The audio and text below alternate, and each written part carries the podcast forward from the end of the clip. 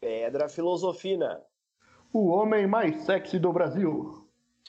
Univitelinos. Glória a Deus. Orestes Quercia chinês. Parasita? Led Zeppelin. E claro, Terceira Guerra Mundial. Esse é o Geopolítica Freestyle, seu podcast semanal sobre pilates, calistenia, jejum intermitente e, vez ou outra, análise sintética sobre relações exteriores.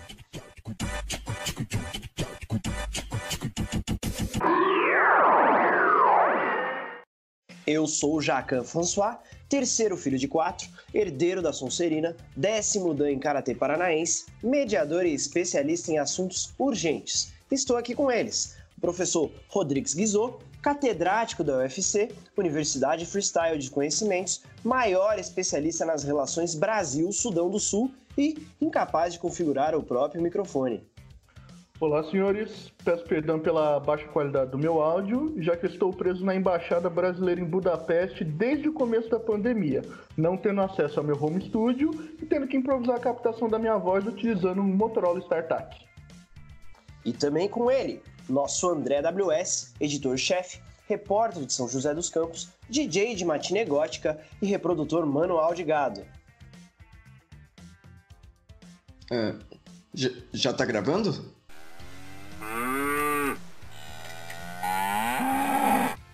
Hoje, o programa está um pouquinho diferente, porque aproveitando a visibilidade das nossas últimas edições, a gente recebeu uma proposta de incluir um convidado espacial no programa de hoje, que vai apresentar um projeto inovador. Convido à mesa o grande Miguel S. Wazowski, idealizador do projeto Ciências com Fronteiras, e também responsável, é claro, pela venda massiva de chocolate quente no Campos do Jordão. Obrigado, obrigado por aceitar meu convite, Jacan, e pela oportunidade de uh, ter esse debate com os maiores nomes da análise geopolítica do Brasil. Mais para frente a gente pode comentar mais sobre o meu projeto, que busca a realização plena do que a economia brasileira pode oferecer. Seria por acaso aquela proposta de investimento em pesquisa nos quatro Cs que você fala no seu livro? Sim, claro, a proposta de explorar as nossas maiores potencialidades mundiais: coach, cloroquina, cu e cupuaçu. É, Bem-vindo, Miguel. Eu só gostaria de ressaltar que também estamos abrindo esse espaço aqui no programa porque acreditamos muito nas suas propostas e achamos que elas podem contribuir para o país. Inclusive, você podia aproveitar essa visibilidade que você conseguiu com a gente e a rotatividade que está rolando no Planalto para pleitear um ministério nas próximas pastas que abrirem vaga. Pode ser tanto da educação, da saúde, da família, das ciências, não faz muita diferença, já que todas as portas estão abertas. É, fica de olho no LinkedIn, hein? Ou, ou no Tinder. É uma boa, pessoal. Uh, realmente, eu tenho certeza que o, que o nosso querido ministro das Relações Exteriores é um ouvinte ávido, assíduo do podcast e poderia facilitar a, a minha indicação para um ministério amigo, afinal. Bem, bem, bem, uh, falamos mais sobre você... isso mais pra frente no programa, num quadro novo que vamos estrear. Mas, tudo a seu tempo. Começamos agora com o tradicional, o bloco Análise. Artigo da Rosana Pinheiro Machado que não li, mas certamente está recheado de geopolítica freestyle. A China contra-ataca. O gigante asiático quer contar a sua história na crise do coronavírus. Notícia do site The Intercept. Eu li. Eu também, mas eu não entendi nada. O artigo fala sobre Gundam Wing, certo? Na verdade, ela fala da sinofobia crescente no mundo ocidental e como a China pretende reassumir a narrativa sobre o espalhamento da doença. Mas é sempre bom atentar que a China representa um modelo de esquerda antiquada, na visão da Rosana, e que precisava surgir um país mais demagógico, que estudou em Harvard e que certamente votaria contra nossos direitos trabalhistas, para a Rosana poder acreditar ele como um novo modelo viável de esquerda que está recebendo fogo amigo. Concordo com a análise, professor. Eu só achei estranho que ela não comparou o, o Xi Jinping ao Hugo Chávez em nenhum momento. Eu não entendi muito bem o ponto dela, na verdade. Mas agora que você explicou, eu concordo. Eu sou um otário! Em tweet, o homem mais sexy do Brasil adere ao marxismo-leninismo maoísmo. Atila Tamarino retuita a notícia do Estadão. Após seis novos casos de coronavírus, Wuhan decide testar os 11 milhões de habitantes. É possível confiar em números não contados por você na China? Ouvinte, é possível confiar sem você mesmo fazer a checagem na China? No caso, é possível fazer isso sem estar na China? O Ocidente pergunta. O que acham disso, convidados? Não dá para confirmar ao certo até a gente fazer essa checagem em loco. Ainda bem que no Ocidente a gente pode contar com informações muito confiáveis vindas do nosso governo, como que as torres de 5G estão transmitindo coronavírus, que a ingestão de detergente pode imunizar o seu corpo e que o uso de cloroquina pode servir como um potencial elixir da imortalidade, curando todas e qualquer doença que você pode vir a contrair pro resto da sua vida. A gente só tem que saber agora se esse nível de testagem poderia animar o homem mais sexy no Brasil. Eu gostaria de saber quem disse que o homem mais sexy do Brasil é o Atila Tamarindo. Quem escreveu essa chamada? Foi o pessoal da Capricho? Mas quem falou no Atila? Eu entendi que ele é o novo homem gatinho. Mas Miguel, você tem que pensar que nem um analista. Repare bem e veja como o Atila é simplesmente o maior sugar daddy do país. Você já viu alguém se preocupar e cuidar e dar mais atenção para a nação do que ele? Sem falar no tamanho daquele currículo Lattes. E mais, quem você conhece que tem autoridade moral para fazer as pessoas irem no Twitter e falar que ele pode entrar na casa delas e comer o cu de toda a família no meio da sala? Eu acho que ninguém, né? Eu acabei de receber a informação aqui de que o nono homem mais sexy do Brasil em 2014 foi o atual prefeito de Salvador, ACM Neto. Eu sou um otário! Baladeiro sul-coreano reabre as portas do pandemônio. Claro que foi a Vice que postou isso. Mais de 100 casos de Covid na Coreia do Sul foram conectados a uma balada de um carinha. Esse cara não conhece o Zoom? É quase como se a Pugliese e a irmã tivessem ido para um happy hour no Divino Fogão, depois de fazer uma sessão na Smart Fleet, claro. Eu sou um otário! Alvo frequente de estereótipos em filmes anglófonos, ativa modo Temer em 2017. Índia, de Narendra Modi, sacrifica leis trabalhistas para relançar a economia paralisada pelo coronavírus. Notícia da RFI. Enquanto a Índia decidiu por um desconfinamento gradual, no estado Uttar Pradesh, o mais populoso do país, o governo local suspendeu por três anos todas as leis que protegem os trabalhadores, exceto quatro artigos. Aqueles que obrigam, por exemplo, o empregador a pagar regularmente os trabalhadores e que proíbem de praticar escravi. Gente, quem escreveu isso aqui? O roteiro é nosso? Esse cara daria um excelente gerente de uma franquia do Madeiro ou da Van. Eu só não entendi muito bem a relação da Marisa Monte com isso daí. O que, que ela tá fazendo na Índia? Ela tinha que estar em casa, em isolamento. Tá, mas e o Carlinhos Brown? Eu acho que ele não anda de avião, não. O grupo de risco é só Arnaldo Antunes, o resto tá de boa. Eu sou um otário! Brasil inova na teoria dos três poderes do Estado ao anunciar o fim do poder executivo. Notícia da Folha: Bolsonaro diz que General Ramos se equivocou sobre menção à PF e anuncia fim das reuniões ministeriais. Mas como assim poder executivo? Eu nem sabia que o Camus de Aquário estava no governo. Não, seu burro, esse cara era amigo do Sartre. Morreu nos anos 70. Estuda a pauta antes de falar, seu bosta. É, eu, eu acho que o nosso presidente tá correto, assim. Pra que reunião de ministério? Vai pegar o Covid de todo mundo? Acaba logo com isso aí. Mas você não queria trampo lá? Ah, mas cês, eles me contratam e depois do probatório me mandam embora pra eu pegar a rescisão. É bonito ver um governo assim tão comprometido com a responsabilidade fiscal. Estão tão focados na economia e no corte de gastos que estão tentando governar com dois poderes só.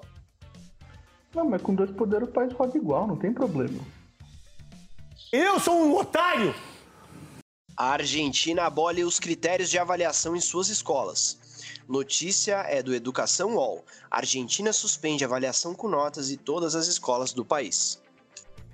É, me permite a parte aqui, ô Jacan? Só vou fazer uma explicação rápida para os ouvintes entenderem o que está se passando na Argentina, mas é que um fator essencial para a gente entender o que está rolando lá é associado à herança nefasta deixada pelo governo Macri.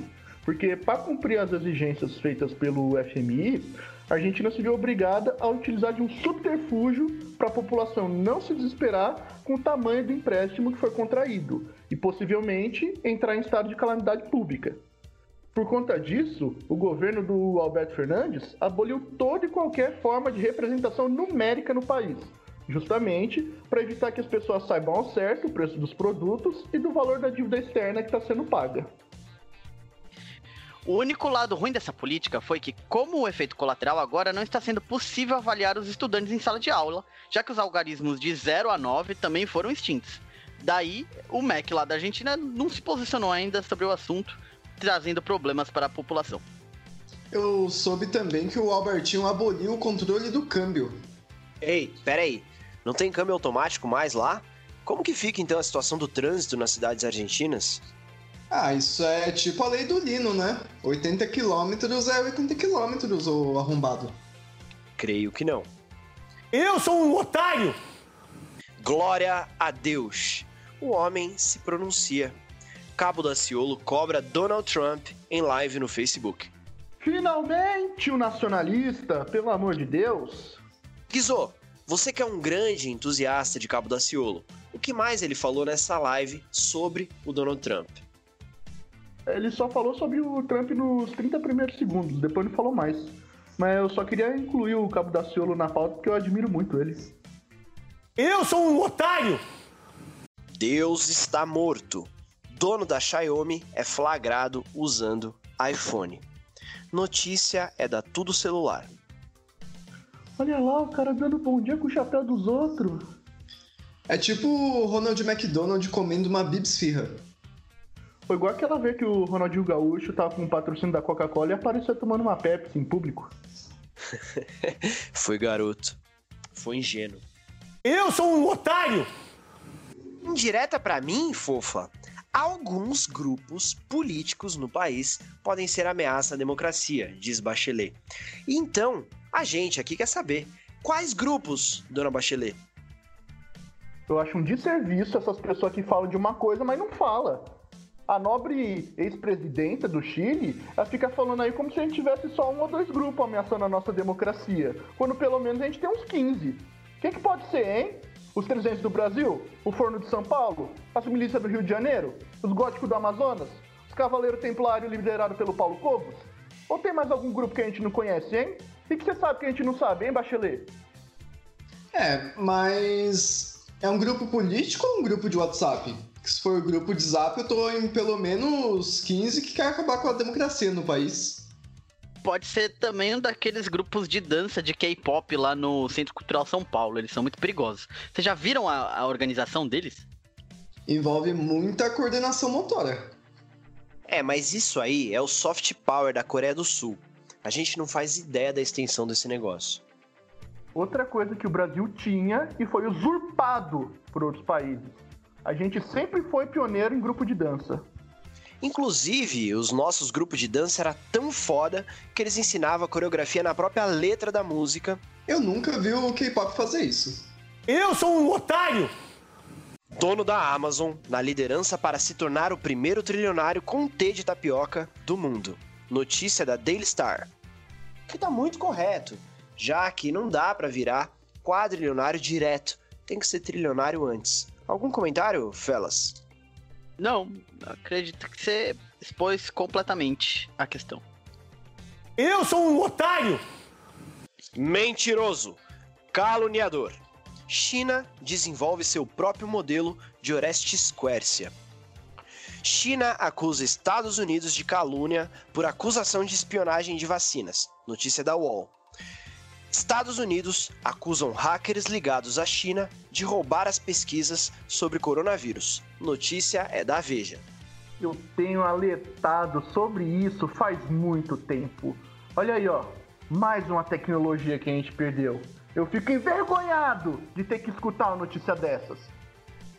Olha, pelo que eu entendi, a China denuncia que os Estados Unidos acusou que ela está espionando, mas ela ela disse que ela não está espionando e que na realidade os Estados, os Estados Unidos disse, na verdade, uma mentira. Uma patuscada, um devaneio, um sonho de uma noite de verão e que não é verdade. Isso aí é, é maior mentira, esse negócio de hacker aí. Nem existe essa porra. Isso aí é coisa de filme do final dos anos 90, que as pessoas não sabiam o que era internet. Alô? Alô? Quê? Alô? Alô? Aham? Hã? Que? Che- que? Não, Lula? Quê? Oi, gente. Alô? Alô? Hacker aqui, adiantando alguns assuntos que vocês terão de lidar na semana. Nada contra vocês que estão aqui, mas ninguém melhor que eu para ter acesso a tudo, né? Eu sou apenas justo, onde não encontrei justiça, fiz de conta que não passei, mas encontrei apenas na Lava Jato por hora. Eu sou um otário! Greta Van Fleet pede ajuda para Manaus. Em vídeo, Greta Thunberg pede ajuda para combate ao coronavírus em Manaus. Notícia da Veja. Eu acho uma responsabilidade uma banda dessas querendo se promover com a desgraça alheia. O que, que esses caras têm a ver com Manaus? Não tem cidade nos Estados Unidos pra vocês ficar fazendo show beneficente? Pra que, que tem que vir falar aqui no Brasil? É, e que bandinha mequetrefe essa daí. Parece uma playlist do Spotify das mais brabas que meu pai ouvia. Mas isso aí não é bom? As músicas sim. Eu sou um otário! Trump sugere corte total na China. Trump sugere corte total nas relações dos Estados Unidos com a China. Notícia da Veja. Devolve aí teu smartphone feito na China, então, ô fodão. É tipo Nick quase sem cabeça, né? Mano, isso daí de, de corte parece os golpes do Ninja Jiraiya, tá ligado? Tipo, era tudo corte frontal, corte lateral, corte horizontal, corte diagonal. O foda do Jiraiya mesmo era a abertura, que ele ficava defendendo a justiça e o amor enquanto derrubava um carro da ribanceira. Não, mano, foda do Jiraiya mesmo é aquela vez que tava o Jiraiya, o dublador do Jiraiya e o Yuji Tamashiro cantando virado no Jiraiya, tudo no mesmo palco. Tá bom, tá bom, tá bom, convidados. Vamos agilizar, que não dá pra ficar debatendo Ninja Jirai o dia inteiro. Temos que debater ainda o stories do analista político Digão do Raimundos, falando sobre, é claro, comunismo. Bom, é- essa é fácil. Ele só tava defendendo os interesses dele. né? Afinal, alguém cujas letras fazem apologia à prostituição e à pedofilia claramente se preocupa muito com as ofensas à moral, à liberdade e aos bons costumes que o socialismo representa. Bloco. O convidado fala. Bom, a palavra é sua. Agora, Miguel, pode falar livremente e fora do roteiro. Muito obrigado, Jacan. Muito obrigado ao pessoal do Geopolítica Freestyle pelo convite e pela oportunidade de falar. Eh, Eu vim aqui falar, expor sobre ele, o grande projeto do Ciências com Fronteiras, cujo objetivo é iludir alunos do Brasil todo com a oportunidade de não sair do país. Afinal de contas, nesse mundo atual, onde o multilateralismo não tem lugar, não faz nem sentido pensar em sair do país, assim como que possam existir outros países. Inclusive, fica aí a ideia de transformar a abrangência da geopolítica, que passaria agora a lidar apenas com assuntos internos, já que. é, Pois é, pois é. Bom, Miguel, você achou que tinha vindo aqui para falar dos seus grandes sonhos e projetos pessoais. Você achou que estava aqui apenas contribuindo para a divulgação de conhecimento científico no Brasil. Mas você errou, André! Roda a vinheta!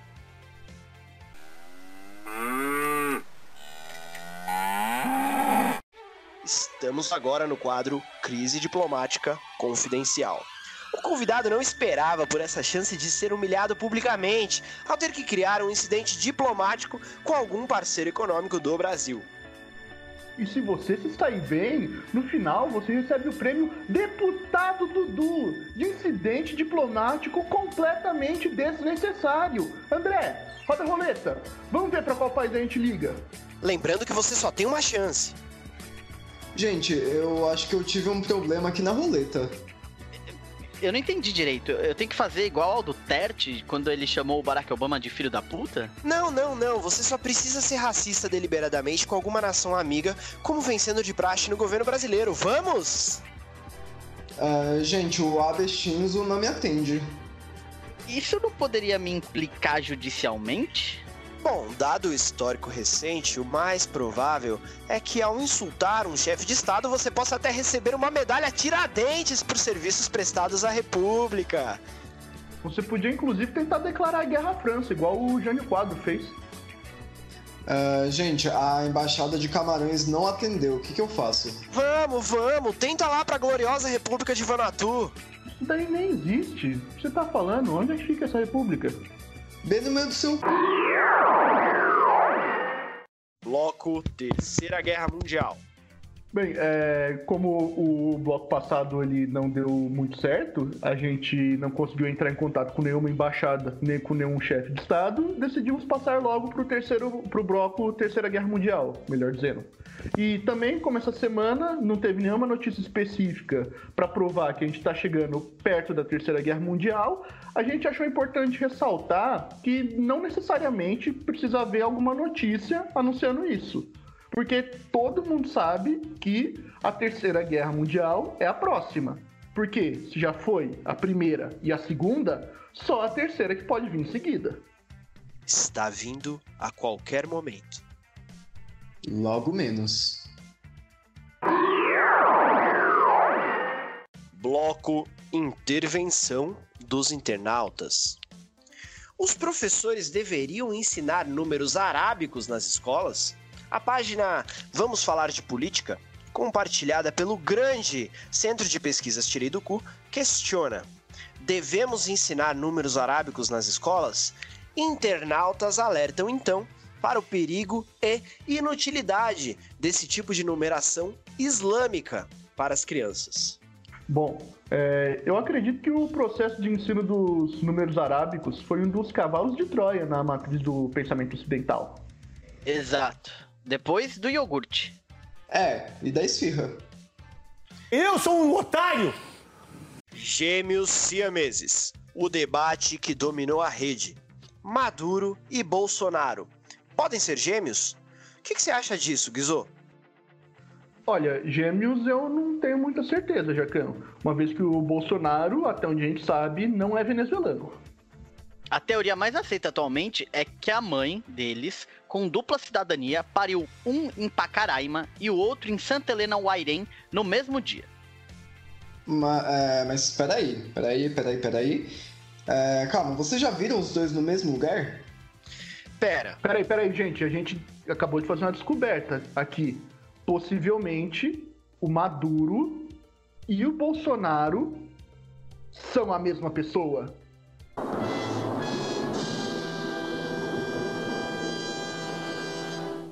Calma aí. Calma aí.